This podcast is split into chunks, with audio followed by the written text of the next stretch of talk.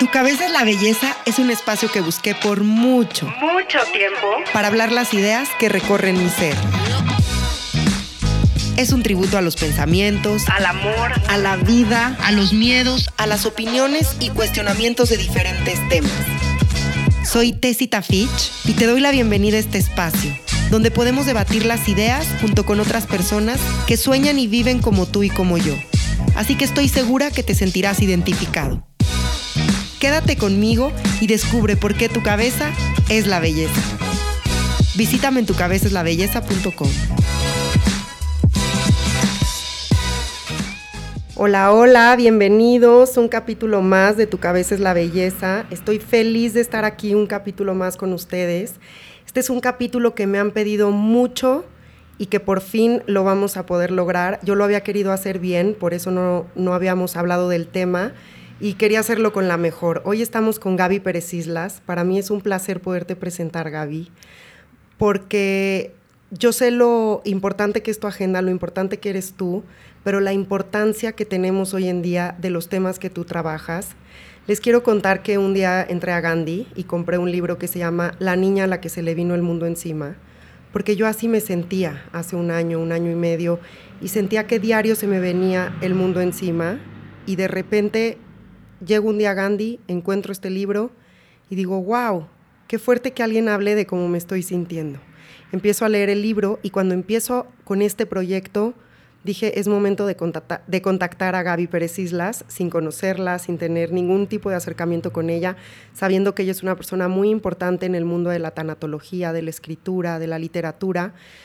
Y bueno, pues ya saben que yo siempre les hablo de que los sueños se cumplen, sin ton ni son y sin miedo y sin titubear.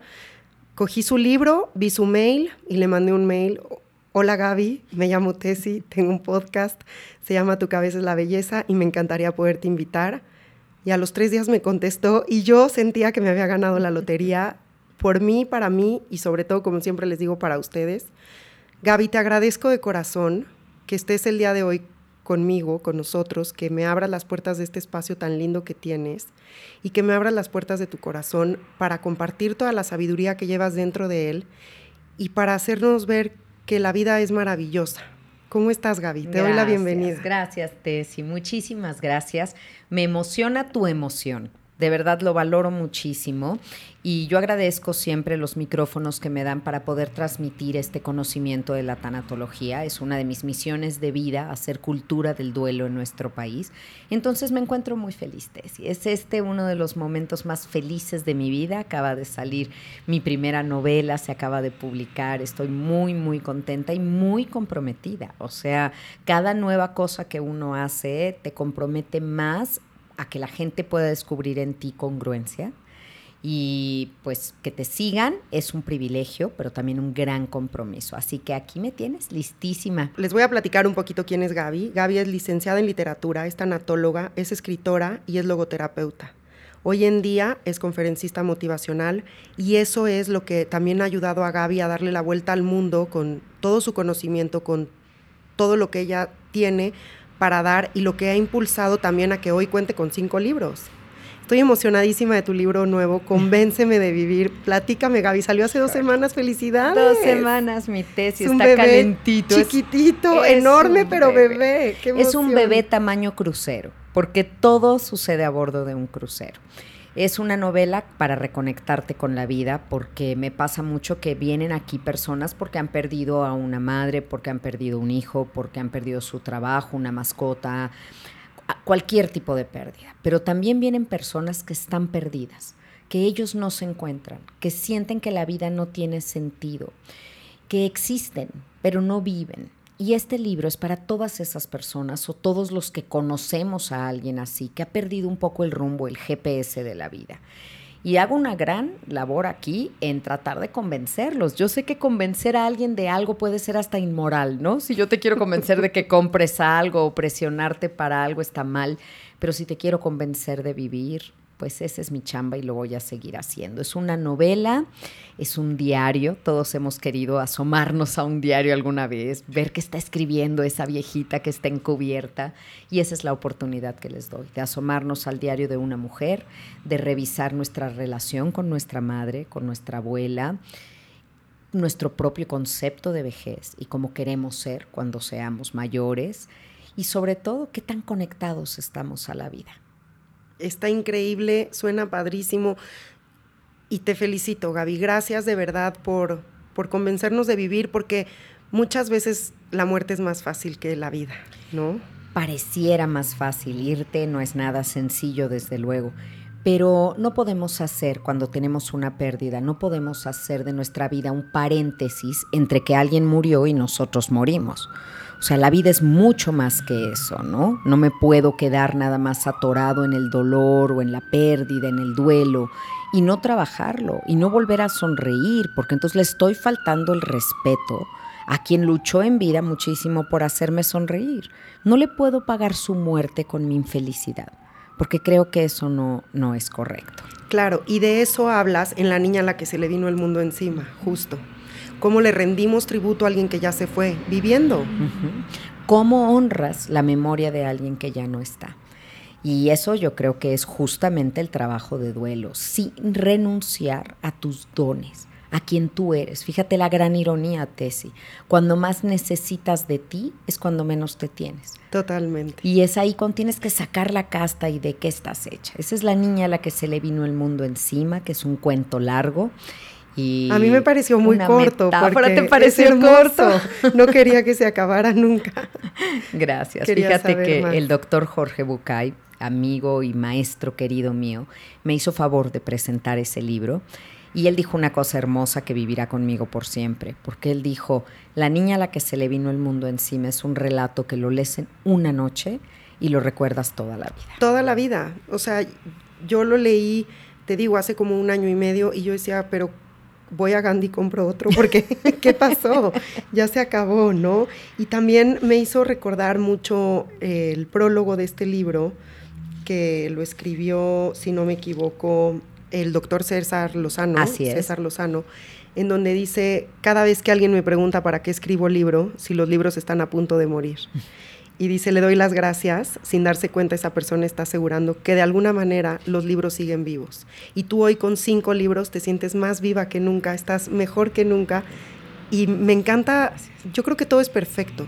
Me encanta llegar hoy aquí, en este momento tan perfecto, en donde estás con Convénceme de Vivir. Tienes un libro también que me gusta mucho que se llama Cómo curar un corazón roto, que yo no sabía este tema, pero hoy me estás platicando que va por el número 28 de reimpresión Así es, fíjate que cómo curar un corazón roto se ha vuelto el amigo, la guía, la luz para muchos en un momento de oscuridad y esta red maravillosa que hemos hecho mis lectores, mis, mis seguidores, mis radioescuchas, porque soy colaborador en diversos medios y también en la televisión ellos regalan mi ¿Y tus pacientes? Mis pacientes. O sea, esta es una red de apoyo maravillosa que hemos generado. Entonces, cuando saben que alguien tuvo una pérdida, van y le regalan mi libro. Cómo curar un corazón roto son ideas para sanar la aflicción y la pérdida, respetando la unicidad del duelo. Yo no doy universalidades, porque el duelo nunca es universal. Ciertas generalidades nos pueden ayudar, pero es un traje hecho a la medida. Y te digo cómo vivir un duelo sano, qué ayuda, qué no ayuda, cómo hablarle de la muerte a los niños, cómo retomar un ritmo de familia, cómo seguir adelante y capitalizar lo perdido a tu favor con todos los tipos de pérdidas que hay, menos uno. Ese tesis merecía un libro aparte. La muerte de un hijo es un capítulo aparte en nuestras vidas y ese es Elige no tener miedo. Elige no tener miedo nos habla de las grandes, yo digo las ligas mayores de la tanatología. Hablamos de la muerte de un hijo, del suicidio, del secuestro y de dos temas universales en el ser humano, el miedo a la muerte y el miedo al abandono, que son dos miedos natos, o sea, nacemos con esos dos miedos. ¿Cómo trabajarlo? ¿Cómo evitar que el miedo se vuelva un freno de mano con el que vamos manejando nuestra vida y acabe rompiéndonos la caja de velocidades? Después de Elige no tener miedo, yo dije mis lectores valientes y que me acompañan en los temas más duros merecían un postre. Y Viajar por la vida es ese postre literario maravilloso. Tiene un prólogo de Marta de Baile que agradezco muchísimo. Y, a la que queremos muchísimo. Y a la que queremos mucho. admiramos mucho. Totalmente. Soy colaboradora de Marta desde el 2011 en el programa. Soy parte de la revista MOA desde sus inicios, de los Master MOA. O sea, tengo esa playera totalmente puesta porque de verdad que hemos hecho Rebeca Manga, su productora, Julio Luis García, Natalie Rotterman, Marta, todo MMK y, y el programa de Marta hemos hecho una gran familia con cuento ahí con grandes, grandes amigos y además me, me regaló este prólogo para viajar por la vida, que es un libro en el que hago una metáfora extendida entre lo que es la vida y lo que es un viaje. ¿Y qué debemos de llevar en la maleta para este viaje de la vida? ¿Y qué nos sobra? ¿Qué tenemos que sacar de ahí? Porque si no, no podemos andar ligeritos por la vida. El no perdón, el resentimiento pesan demasiado. Hay que sacarlo de ahí. Así es. Entonces, pues, estos son mis libros, mi tesis, estos son mis hijos de tinta y papel. Me encanta conocerlos y de lo que decías de elige no tener miedo, mi mamá siempre desde chiquitos nos, nos dice, para un divorcio eres divorciada, ¿no? Eres viuda, eres soltera, eres casado, pero no hay un nombre para cuando una persona pierde un hijo. Entonces creo que Elige no tener miedo es un gran libro para todas aquellas personas que han vivido y han sentido esas pérdidas. Fíjate que sin querer contradecir a tu mamá, que desde luego es sabia y se nota, eh, sí hay un nombre para esto. Y hay un nombre cuando uno pierde un hijo y se llama madre o padre, porque ser madre o padre es tan grande que rebasa la vida y la muerte, va más allá. Uno es madre mientras uno vive, no mientras vive tu hijo. Sigue siendo madre y tienes, esa es la fuerza que te da para seguir adelante sin él, porque tenemos que seguir siendo el ejemplo y esa mamá o ese papá del que el hijo se sentiría orgulloso. Totalmente cierto. Gracias por compartirnos eso tan bonito, Gaby. Sí, es que hay que dar esperanza siempre para el doliente. No hay un solo duelo del que no se pueda salir adelante. No hay uno solo. Esa es la verdad. Hay duelos más complejos por las circunstancias en que se dan, duelos que toman más tiempo en sanar, pero cuando hay voluntad y cuando el amor triunfa sobre el dolor, todos los duelos pueden trabajarse y lo puedes aceptar. Superar no es una palabra que usemos en tanatología, porque superar es dejar atrás, es rebasar y hay cosas que nunca vas a olvidar ni vas a dejar atrás, pero aprendes a vivir con ellas. Exactamente. Cuando yo era chiquita, tenía 10, 12 años, me encantaba entrar a los concursos de oratoria del colegio, ¿no? Y no sé, siempre ganaba. El último que gané ya en tercero y secundaria, porque ya en prepa ya, ya no podías participar, hice una oratoria que se llama La Muerte. Y ahí es muy larga, está en mi página web, la pueden leer en tesitafich.com y cierro diciendo, la única muerte es el olvido. O sea, realmente mientras uno siga teniendo esas personas en el corazón, seguirán teniendo vida, porque la vida también se transforma, si no me equivoco. Claro. Platícanos, Gaby, vamos a empezar por el principio. Vamos, vamos desde Kinder 1. Exacto, por favor. ¿Qué es la tanatología? La gente cree que es el estudio de la muerte y no es así. No es nada más eso. La tanatología es una terapia de acompañamiento. Elizabeth Kubler-Ross, una doctora suiza, fue la creadora de esta disciplina. No es una teoría científica, es una terapia que se da para acompañar a alguien ante la eventualidad de la muerte. Primero solamente trabajaba Elizabeth Kubler-Ross con el doliente, con el enfermo terminal, pero ahora se ha extendido a que trabajemos también con la familia y las personas cercanas, los amigos de alguien que va a morir o ha tenido una pérdida. Lo fuimos ampliando porque nos dimos cuenta que las mismas etapas por las que pasa alguien que va a morir, las vive alguien que ha tenido una pérdida en distinta intensidad y duración, pero es un parámetro, sin ser una fórmula, que nos ayuda muchísimo. Entonces, yo defino a la tanatología como un empujoncito cariñoso a que regreses a las vías de tu vida. Es una intervención en crisis, es una terapia corta con un máximo de duración de 10 sesiones. A veces me encuentro a alguien que me dice, ay, ¿tú a qué te dedicas? Y yo soy tanatóloga.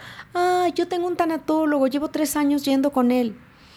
Y yo me quedo así como, pues ya son amigos y se toman un café de amigos, pero no tendría por qué haber honorarios ni una cita como tal porque no somos, no estamos preparados, no vamos a ver heridas de la infancia, no somos psicoterapeutas, no vamos a ver un psicoanálisis.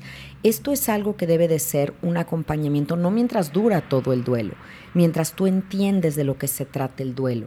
Y tal vez en ocasiones especiales, crisis de aniversario o algo, podemos volver a tener un contacto para reafirmar pero no es un bastón con el que necesites caminar. Es un barandal del que te detienes cuando estás tambaleando en la vida. Y además es un tema que te llena de paz. Yo empecé en este tema de la tanatología, yo he tenido pérdidas desde muy chiquita, primero la muerte de mi abuela, después muere Amalia, mi mejor amiga, cuando yo tenía 17 años, al mes muere Santiago, mi mejor amigo, mi Gotzi hermoso, y fueron pérdidas muy fuertes, ¿no? No sé si a mis papás se les había, o sea, se les había muerto alguien cuando ellos eran jóvenes. Supongo que sí, es una pregunta que, mira, hoy me entero que nunca les he hecho, pero para mí era un dolor que nadie nunca había vivido en la vida, que yo me sentía completamente sola, desolada y que no podía más con, con esa carga. Y llego al libro de La muerte, un amanecer de Elizabeth Kubler-Ross y después entro al Círculo de la Vida. La rueda, de, la, de vida. la vida de ella y encontré la paz obviamente yo no sabía que existían las tanatólogas como tal y que teníamos acceso y en México y si yo te hubiera conocido me hubiera ayudado muchísimo y por eso para mí este espacio es tan importante porque yo desde el corazón estoy compartiendo información que a mí me ha servido y que quizá si yo te hubiera conocido a mis 17 años en esas pérdidas tan profundas hubiera sido otra historia de dolor, ¿sabes? Lo hubiera visto desde otra manera. Pero gracias a los libros también por eso para mí es tan importante que hoy tengas cinco libros, porque nos estás dejando un legado muy importante, Gaby. Es una herencia increíble. Mira, para mí el tanatólogo eh, no puede estar en todos lados y no todo mundo puede asistir a una consejería tanatológica, pero el libro se vuelve un tanatólogo de buró. Mis cinco libros, que están editados por Grupo Planeta bajo el sello Diana, pues están en todas las librerías, pero también están en iBook, en Kindle, en Google Play. Bueno, no te creas, ¿eh? porque ya escuché que Convénceme de Vivir está medio agotado. Bueno, bueno, porque está recién salido, pero fíjate que con, con Convénceme de Vivir hay una maravilla.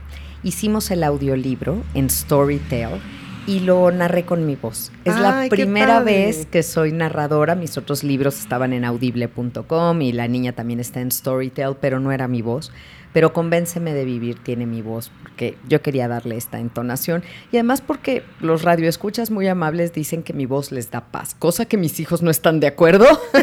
a mi marido y a mis hijos no les da paz mi voz, pero bueno, yo quise, quise hacerlo. pero... pero, pero la idea es esto justo que dices, ¿no?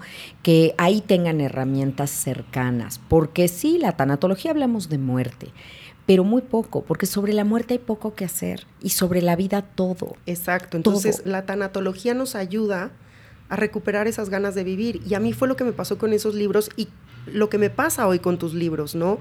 Yo encuentro paz, paz porque entiendo desde el, a lo mejor no desde la cabeza, sino desde el alma, que son procesos normales y que no tengo que rendirle ni luto ni ni nada a alguien que ya no está, que eso es la parte más maravillosa que tú tienes en la niña a la que se le vino el mundo encima.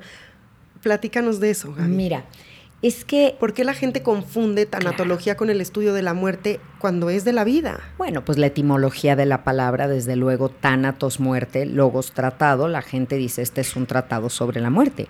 La gente cree que ir a una conferencia de tanatología va a ser algo muy serio y muy solemne y cuando van, me hacen el favor de asistir, se dan cuenta que es todo lo contrario, que salen motivados, que salen con ganas de vivir porque nos han dicho muchas mentiras, Tessy. O sea, lo digo con infinito respeto a nuestros padres, a nuestros abuelos, pues solamente repitieron lo que a ellos mismos les dijeron. Piensa que los padres están muy incómodos de hablar de dos temas. Uno de ellos es el sexo y otro es la muerte. Cuando llega el momento de tener esa plática con los hijos, pues están muy incómodos y tal vez sobre sexo sepan más, pero sobre la muerte sabemos muy poco, porque a la muerte siempre hemos querido sobreproteger a los niños en ese tema. Y entonces la sobreprotección se vuelve una forma de agresión, porque no nos dan herramientas para poder lidiar con las pérdidas.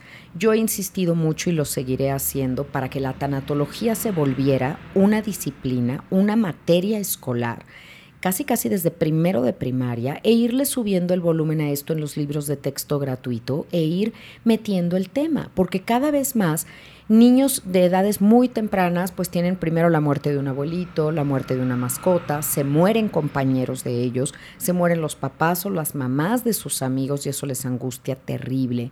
Después los jóvenes tienen amigos, compañeros que se cortan, que tienen trastornos alimenticios, que anuncian en redes sociales o en su grupo de chat que ya no pueden más y que quieren quitarse la vida. Y el joven no sabe qué herramientas, o sea, de dónde me agarro, cómo le ayudo, qué es esto, ¿no? Tú sabes Tesi, y si no se los comparto, que la verdad es que los índices de suicidio en nuestro país son terribles. Terribles. Terribles. Este 10 de septiembre se conmemoró el Día Internacional de Prevención al Suicidio, precisamente. En México, eh, de 1990 a la fecha, el suicidio se ha incrementado en un 650%. Es impresionante siendo los dos grupos de riesgo, los jóvenes, niños a partir de los nueve años, tenemos el primer lugar en suicidio infantil en el mundo en México. Este es un primer lugar muy deshonroso. Y el otro grupo de riesgo son los adultos mayores. Entonces nos está faltando hablar de estos temas. ¿Qué nos dijeron de chiquitas? A ver, a ver si en esto te identificas conmigo, Tessie. Al menos mi mamá lo hizo y me dijo, Gaby, tú sé buena en la vida, mi vida. Tú pórtate bien y te va a ir bien. ¿Te dijeron eso? Toda la vida. Ok.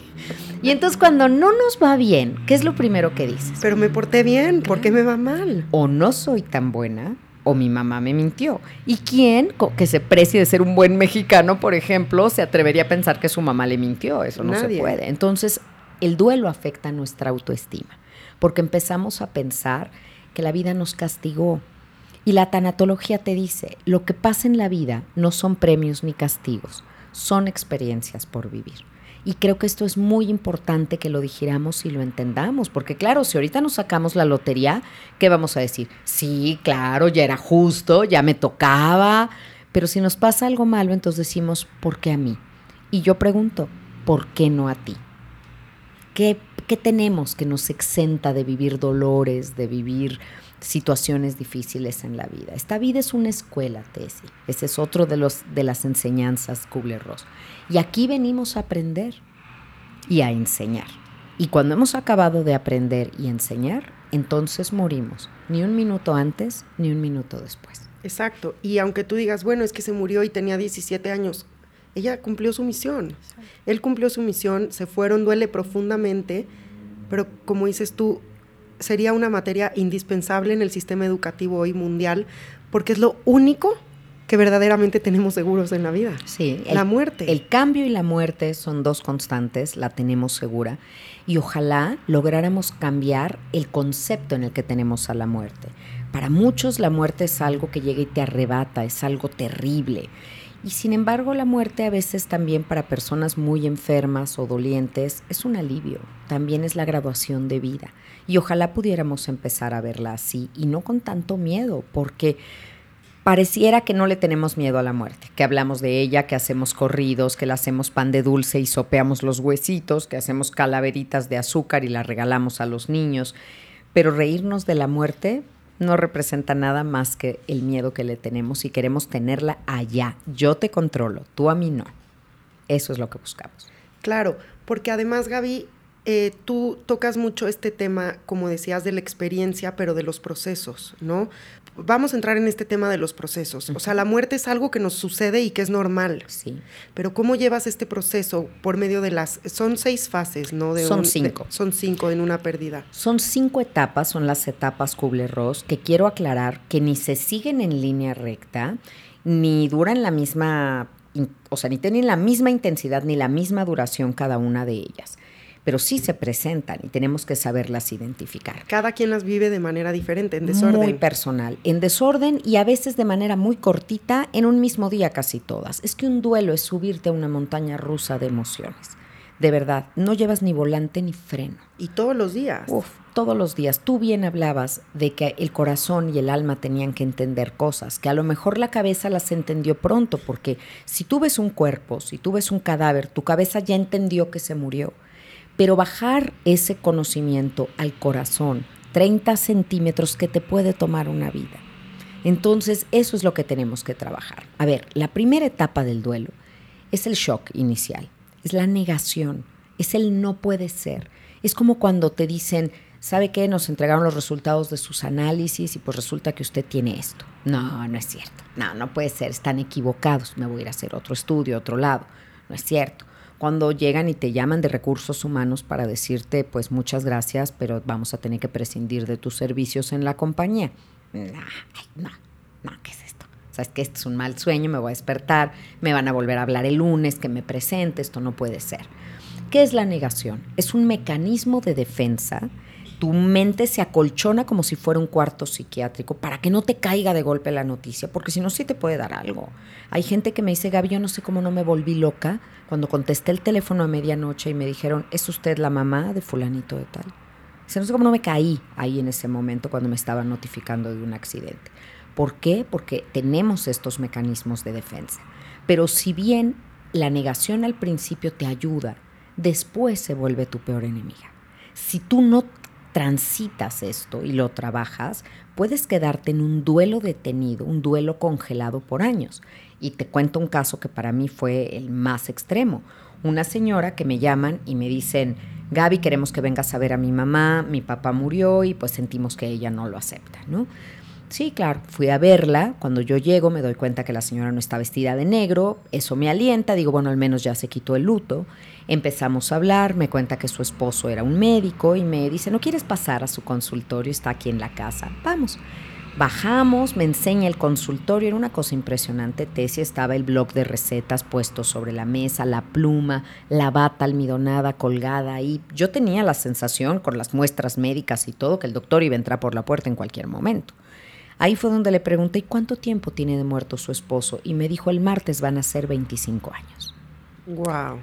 Entonces, así se puede quedar congelado un duelo donde tú estás en la negación, donde no sacas las cosas del closet, donde no mueves nada, donde sigues hablando en presente, donde no tomas decisiones.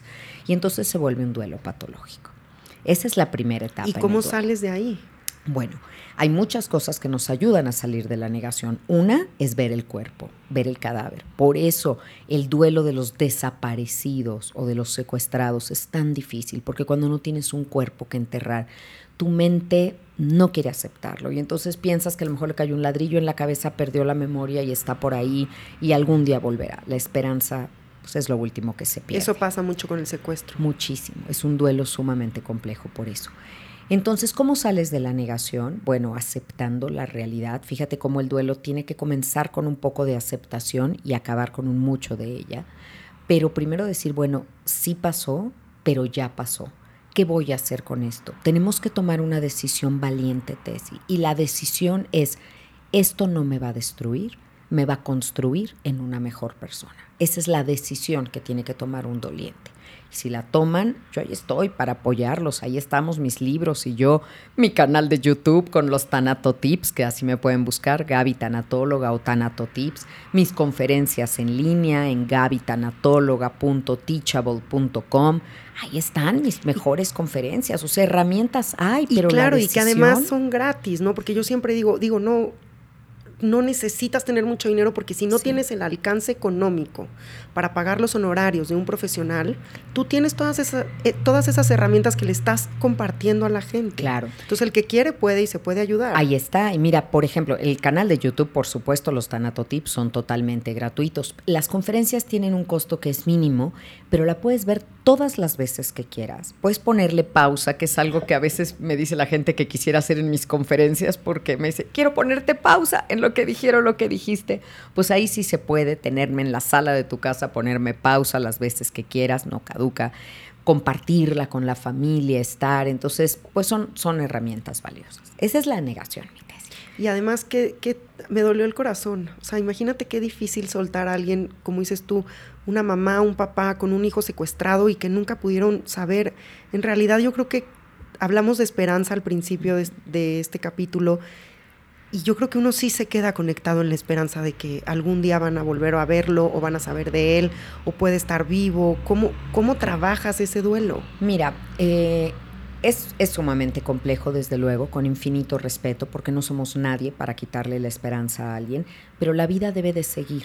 Entonces hay unos tiempos, cuando después de dos años alguien está desaparecido y no se ha sabido nada de él, ni han pedido un rescate, ni nada ya, pues entonces legalmente se da por fallecida la persona. Es decir, mientras tú no tengas este papel y esta acta, los hijos no pueden tener un pasaporte, no pueden salir del país, los negocios no pueden seguir adelante, las cuentas bancarias no se pueden descongelar, o sea, suceden un montón de cosas que tienes que fluir y hacerlo. Tal vez en el fondo de tu alma guardas la esperanza de volverlo a ver, lo cual creo que será absolutamente cierto, porque puedes volver a verlo en esta vida o puedes volver a estar con él en otra vida, porque es mi creencia muy particular que habremos de reunirnos con nuestros seres queridos a nivel energía, desde luego, no con este cuerpo que no es más que un traje. Entonces, allá, pues sí, claro que volveremos a estar juntos a nivel de energía y nos reconoceremos. Todas las promesas del catolicismo y de muchas otras religiones se basan en eso, en la muerte. Pero aquí hay una oportunidad de ser feliz y no podemos convertir nuestra vida en un paréntesis entre que alguien murió y yo muera también, porque es desperdiciar un regalo. La vida es un regalo y tú no puedes tirarlo por la ventana porque la persona que querías que te acompañara en este viaje ya no está contigo. Eso no es honrar bien su memoria. ¿Qué hubiera querido él, qué hubiera querido ella que pasara con tu vida cuando ellos no estuvieran? Déjame seguir con las etapas para que no dejemos inconclusa la idea. La siguiente etapa es el enojo, Tesi. Y el enojo, uff, esa es una etapa a la que podemos volver muchas veces y tiene una gran intensidad. ¿Con quién me enojo? Me enojo contra los médicos, me enojo contra las autoridades, me enojo contra el que se murió, me enojo conmigo mismo y ese enojo vuelto hacia mí se llama depresión. Me enojo con Dios, o sea, me enojo con quien se deje, porque claro que me quitaron el objeto de mi afecto y eso me llena de rabia, decía Elizabeth Kubler-Ross, de ira.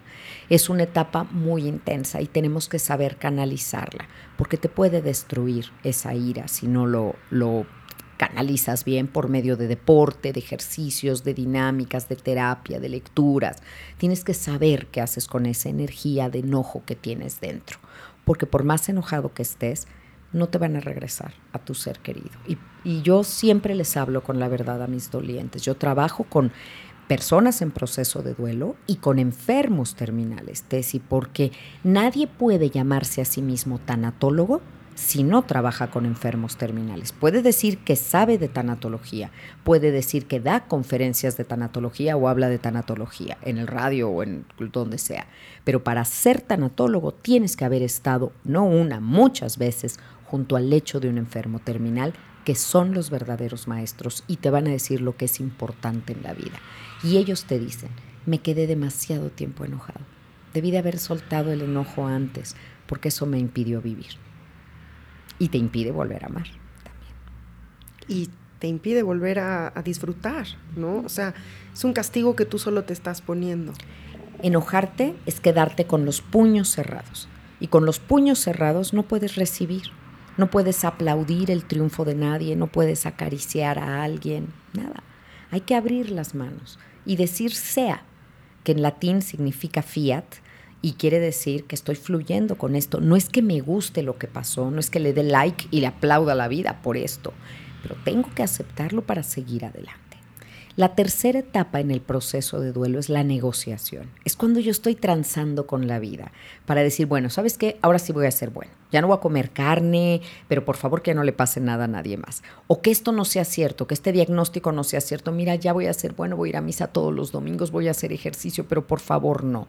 Estamos transando con la vida, con medicina alternativa, con un montón de cosas.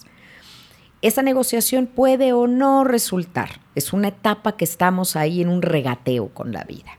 Y después de ella viene la depresión. La depresión es una depresión reactiva. Yo reacciono con depresión porque perdí algo. No es una depresión química. Yo no necesitaría tomar medicamento, a menos que yo ya tomara medicamento para la depresión antes, que yo ya fuera un paciente psiquiátrico. Pero si no lo soy, esta depresión, que se conoce como depresión reactiva, no requiere de medicamentos, requiere de filosofía de vida, requiere de valor. Necesitamos trabajar esta depresión, que es una tristeza profunda que te dura más de 15 días y te inhabilita de realizar tus actividades diarias. Ojo con esta depresión, porque si la depresión reactiva no se trabaja, se vuelve crónica y se puede volver química y desbalancear toda tu química cerebral y esto puede ser muy fuerte. La depresión es una bajada empinadísima. Te asomas y te me vas de boca. Así que cuidado con eso. Después viene la última etapa en el duelo, la quinta y última etapa que es la aceptación.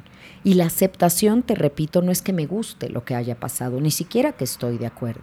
Significa recoger todos los pedacitos de tu corazón y seguir adelante. Buscar cuál es la mejor manera de honrar esa memoria, de honrar a esa persona que ya no está y aprovechar mi vida, porque si algo nos enseña el que murió, es que la vida se acaba.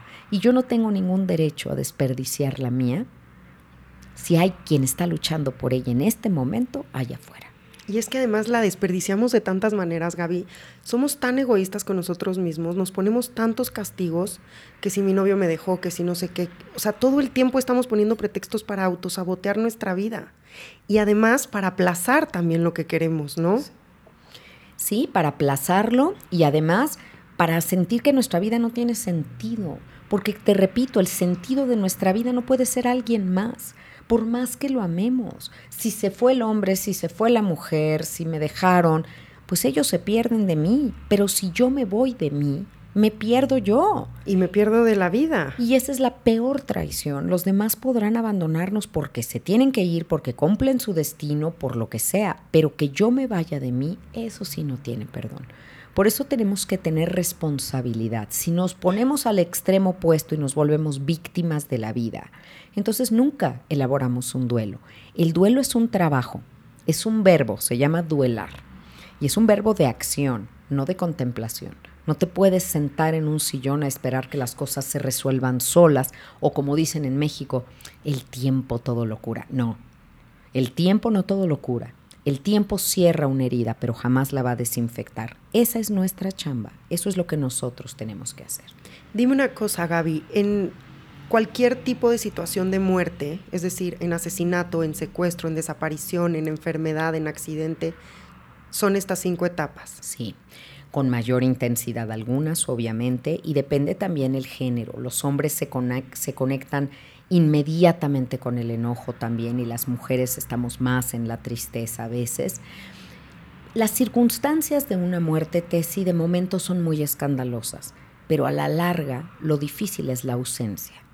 La ausencia duele. Haya muerto como haya muerto, lo difícil es que no estés, no solamente el cómo moriste. Y un buen trabajo de duelo te va llevando a eso a que sueltes el enojo, a que no quieras cobrar venganza por tu propia mano ni hacer justicia, que trabajes en ti, porque nada te lo puede devolver. Pero ¿cómo sueltas esa ausencia? ¿Desde el olvido? ¿O trabajas la ausencia? ¿O empoderas la ausencia y la involucras en tu vida? Es que, mira, no puedes vivir desde la ausencia, como digo yo en Elige no tener miedo, no puedes construir una casa con los ladrillos que no están, pero yo jamás, porque soy muy respetuosa, y jamás le pediría a alguien que volviera a ser feliz sin su hijo o sin su madre. Yo les pido que sean felices sin la presencia física de su madre o de su hijo. ¿Dónde vive ahora? Vive en mí aquí está, mis sentidos ya no me sirven para, para estar en contacto con él, ya no lo oigo, ya no lo toco, ya no lo beso, ya no lo escucho, pero lo percibo, vive en mí. Cuando yo aprendo a tener esta sensación de que aquí está, yo sé que me diría mi mamá en cada momento de mi vida, la tengo integrada en mí. soy yo.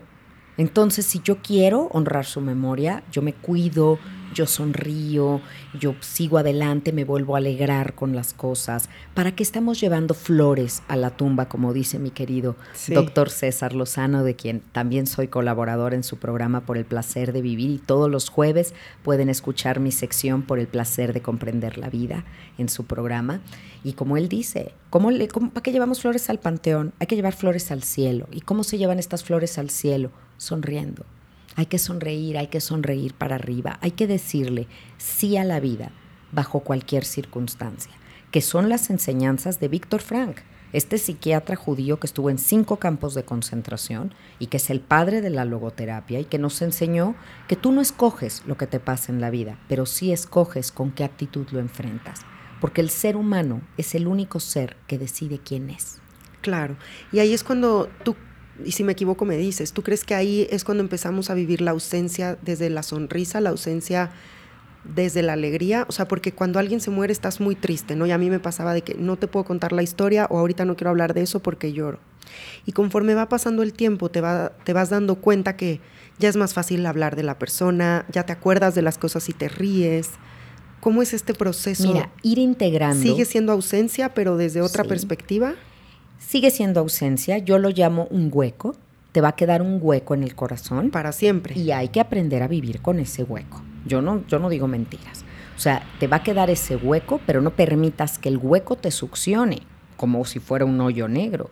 Aprende a vivir con ese hueco, pero date cuenta que cuando un corazón se rompe, no se hace pedazos, se abre y le caben más personas. Como, se expande. Como que pollo en la vida de las personas que han tenido un duelo y que si no lo hubieran tenido, yo no hubiera entrado ahí para ellos.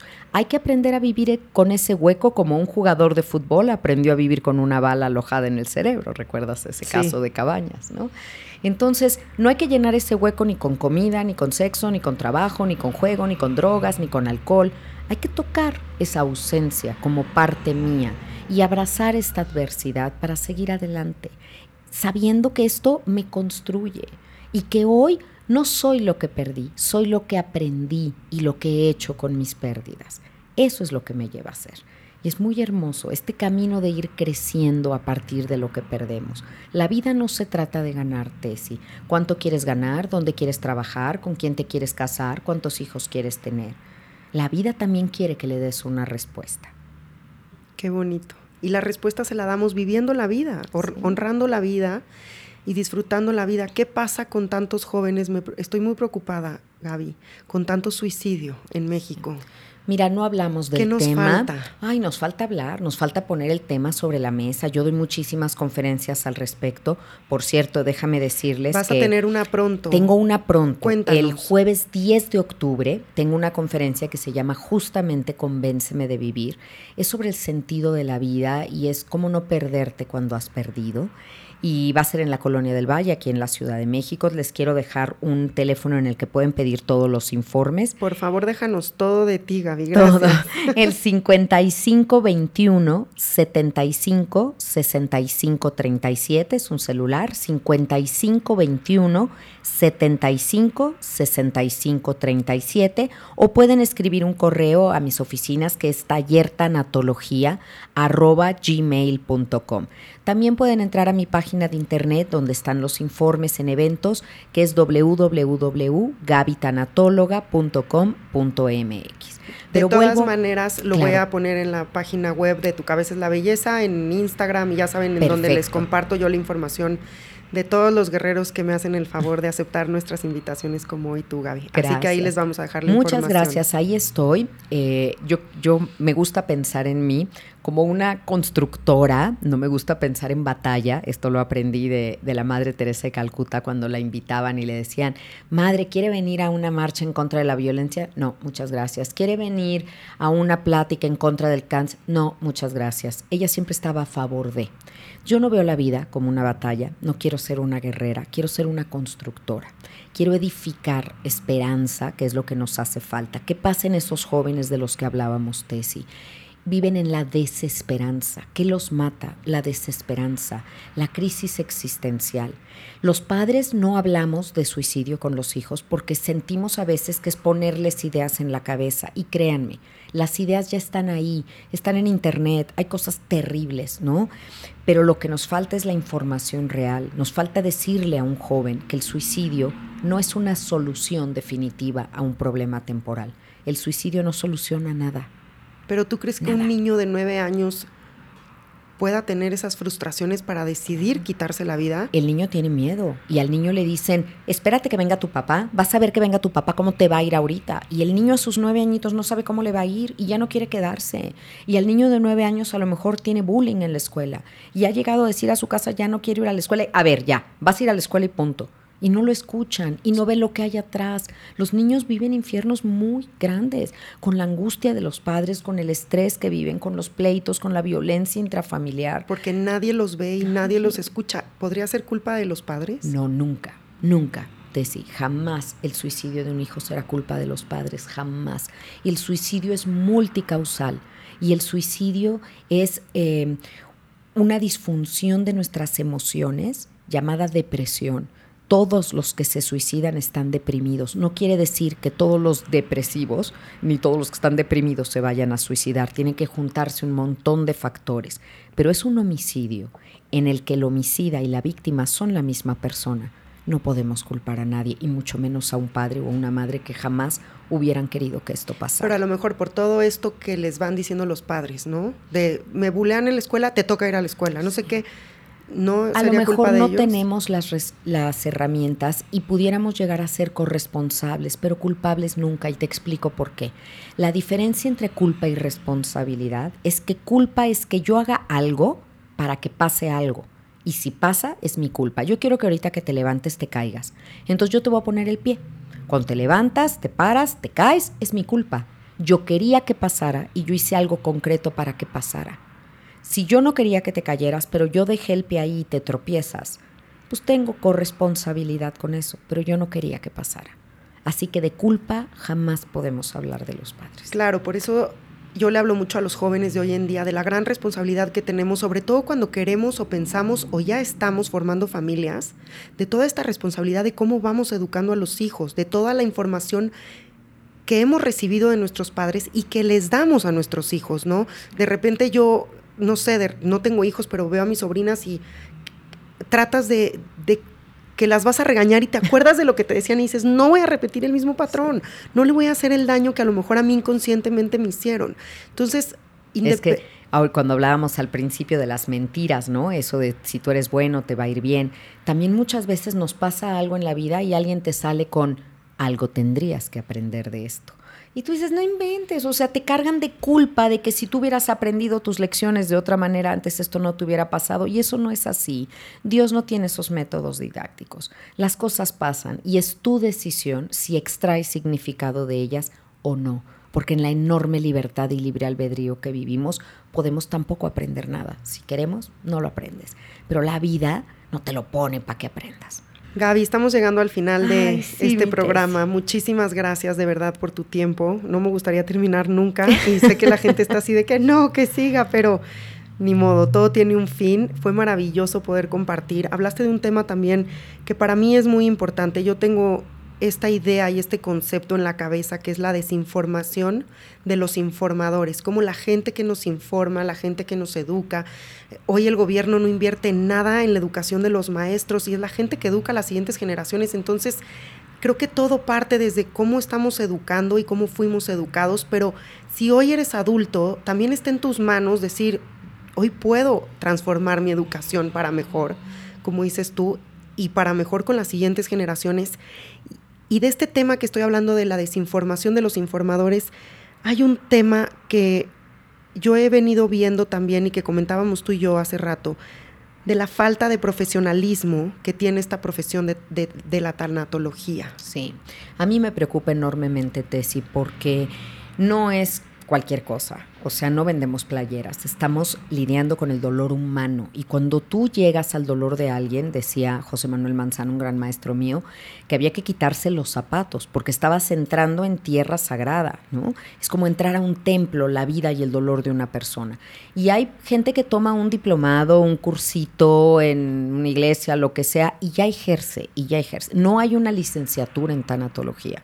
Entonces, los verdaderos estudios formales tienen que hacerse a nivel de maestría, como los hice yo, y se tiene que trabajar y hacer un servicio social de muchas horas y tienes que hacer una tesis y tienes que seguirte preparando. Yo soy eh, orientadora familiar por la Universidad de Navarra, tengo especialidad en suicidología, en orientación familiar, en codependencia y familia, en adicciones, en espiritualidad, en logoterapia. O sea, uno nunca acaba de estudiar en esto porque cada familia llega con nuevas necesidades. Yo les pido a todas las personas que se acerquen a un profesionista de la salud, que no tengan miedo en preguntar dónde estudiaste y dónde está tu título y dónde está una cédula profesional con la que ejerces.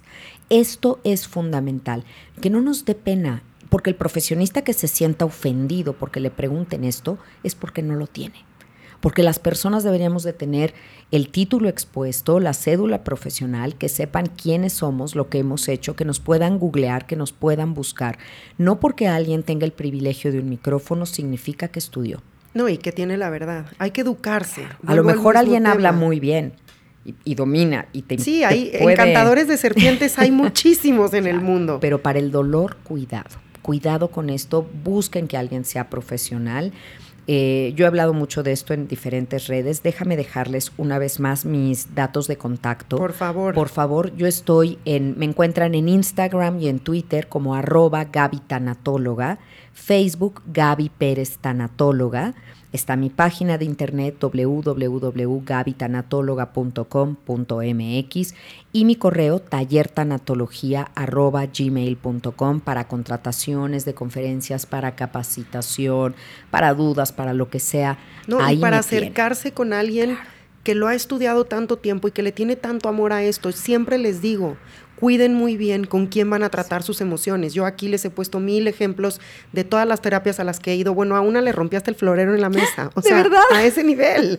Digo, yo tenía 10 años, pero estaba justo lidiando con la muerte de mi abuela y me dice, ¿qué sentiste al suspirar? No, me rompió, o sea, agarré el florero y le dije, esto sentí, o sea, esto sentí, me dolió profundamente que te estás burlando de mi dolor.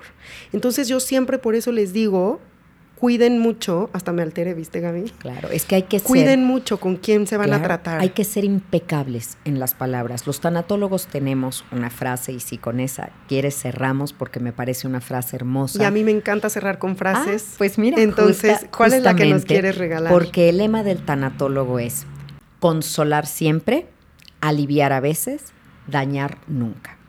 Este es el lema del tanatólogo. Nos manejamos bajo este tema y uno más que dice, la ocasión es hoy. Como trabajamos con enfermos terminales, no puedes hacer un plan a largo plazo de cómo vas a tratar. Cada encuentro como este, o sea, lo que están oyendo ahorita, justamente este podcast tiene que haberles dejado algo. El momento de Lola puede ser el momento del adiós. Así que necesitamos sembrar una semilla y haber hecho una diferencia.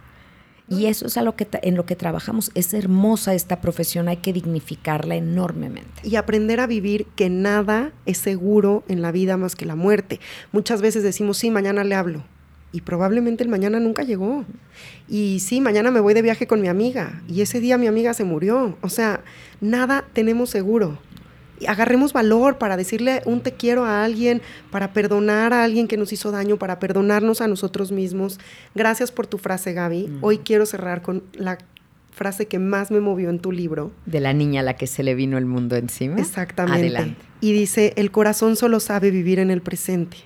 Es la mente la que viaja al pasado, trayendo depresión, y se mueve hacia el futuro, generando una gran dosis de ansiedad. Y como Emerson una vez nos platicó en este podcast, el futuro está lleno de esperanza, la vida está llena de esperanza. Y tú hablaste al principio, abriste este podcast hablando de esperanza. Entonces yo quiero que todos en este espacio encuentren la esperanza de que no están solos, siempre hay soluciones, hay gente que ha dedicado su vida a estos temas que están infinitamente abiertos a compartirlos como hoy tú, Gaby, que abriste tu corazón en un mail que me leíste, que aceptaste esta invitación y que hoy abres todos tus conocimientos a través de muchas herramientas que gracias a la tecnología hoy tenemos, porque esto a lo mejor no hubiera podido ser posible hace 50 años. Hoy lo tienen ahí. El chiste es que se convenzan de vivir. Gaby, ¿te quedas con ganas de decirnos algo más? Ay, bueno, me quedo. Me encantó la charla. Habrá una segunda parte más adelante si así te lo pide la, la gente. Y si aceptas, por supuesto, el espacio está abierto para ti siempre. Tú sabes que esta es mi misión, la gente que me conoce lo sabe. Yo estoy atrás personalmente de todo, de mi agenda para recibir pacientes, pero, pero también de mis redes sociales y todo. Esta Gaby tanatóloga de verdad es bueno, busca ser siempre congruente y gracias, gracias por estos, por este espacio, por esta escucha. Tu cabeza es la belleza, ya vive en mi corazón, así que pues nos volveremos a encontrar y gracias de verdad. De eso estoy segura, Gaby. Muchas gracias a ti. Y por último les recuerdo que Gaby, esto es muy importante porque es un momento que todo pasa para algo. Gaby tiene un taller el 10 de octubre, así que si se sienten listos y quieren sanar y quieren empezar en este camino de transformar las ausencias y de aprender a vivir con ellas, vayan porque estoy segura que les va a cambiar la vida. Gaby, te agradezco mucho, que Dios te bendiga. Muchas gracias, bendiciones para todos. Y gracias por compartirnos todo lo que llevas en tu alma. Soy Tessita Fitch, me despido de ustedes y nos vemos en un próximo capítulo de Tu Cabeza es la Belleza. Gracias por escucharnos. Visítame en tucabezaslabelleza.com.